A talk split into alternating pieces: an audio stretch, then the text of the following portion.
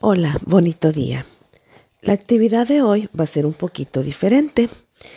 Vamos a empezar buscando en nuestras Biblias el Salmo 109. Lo vas a leer con detalle y vas a tratar de analizar cómo David oró en este salmo. Y esa va a ser la base para nuestro estudio del día de hoy.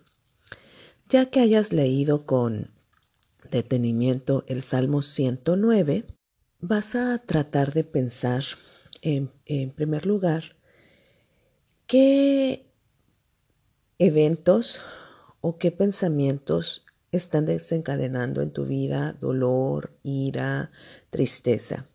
A lo largo de estos eh, ya 20 días que hemos estado estudiando, hemos hecho varias actividades y tal vez se removieron cosas en tu vida. Entonces es importante entregarlas a Dios en oración y lo vamos a hacer de la siguiente manera.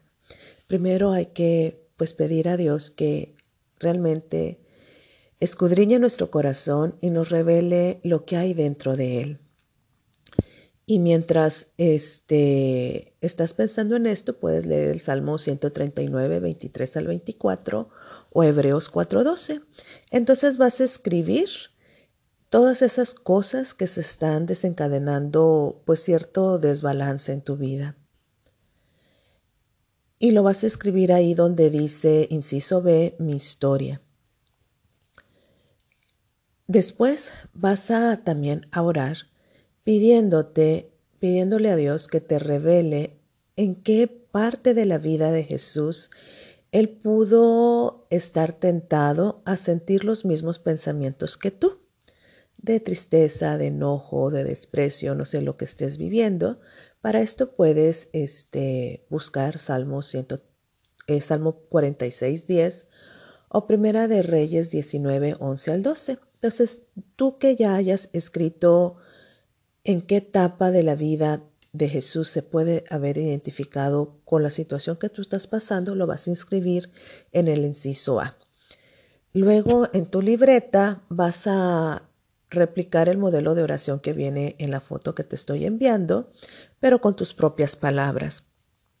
El punto en este ejercicio es orar así como David oró en el Salmo 109, realmente hablando con claridad con Dios, siendo bien sinceras con Él.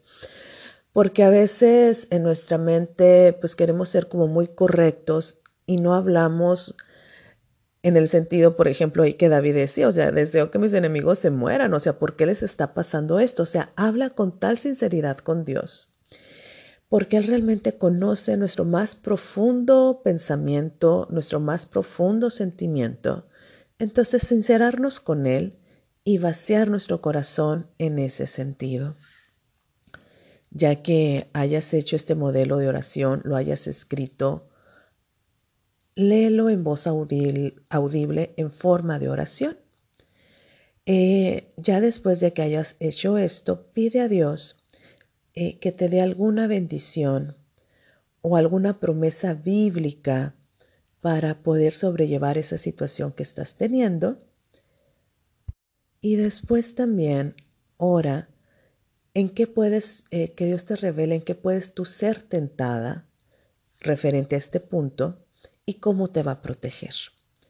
Entonces, esto va a ser el ejercicio del día de hoy, sincerarnos con Dios y contarle todo lo que hemos descubierto a lo largo de estos 20 días, cosas que te pudieran estar impidiendo realmente reflejar lo que eres, una hija de Dios. Que tengas un lindo y bendecido día. Saludos y abrazos.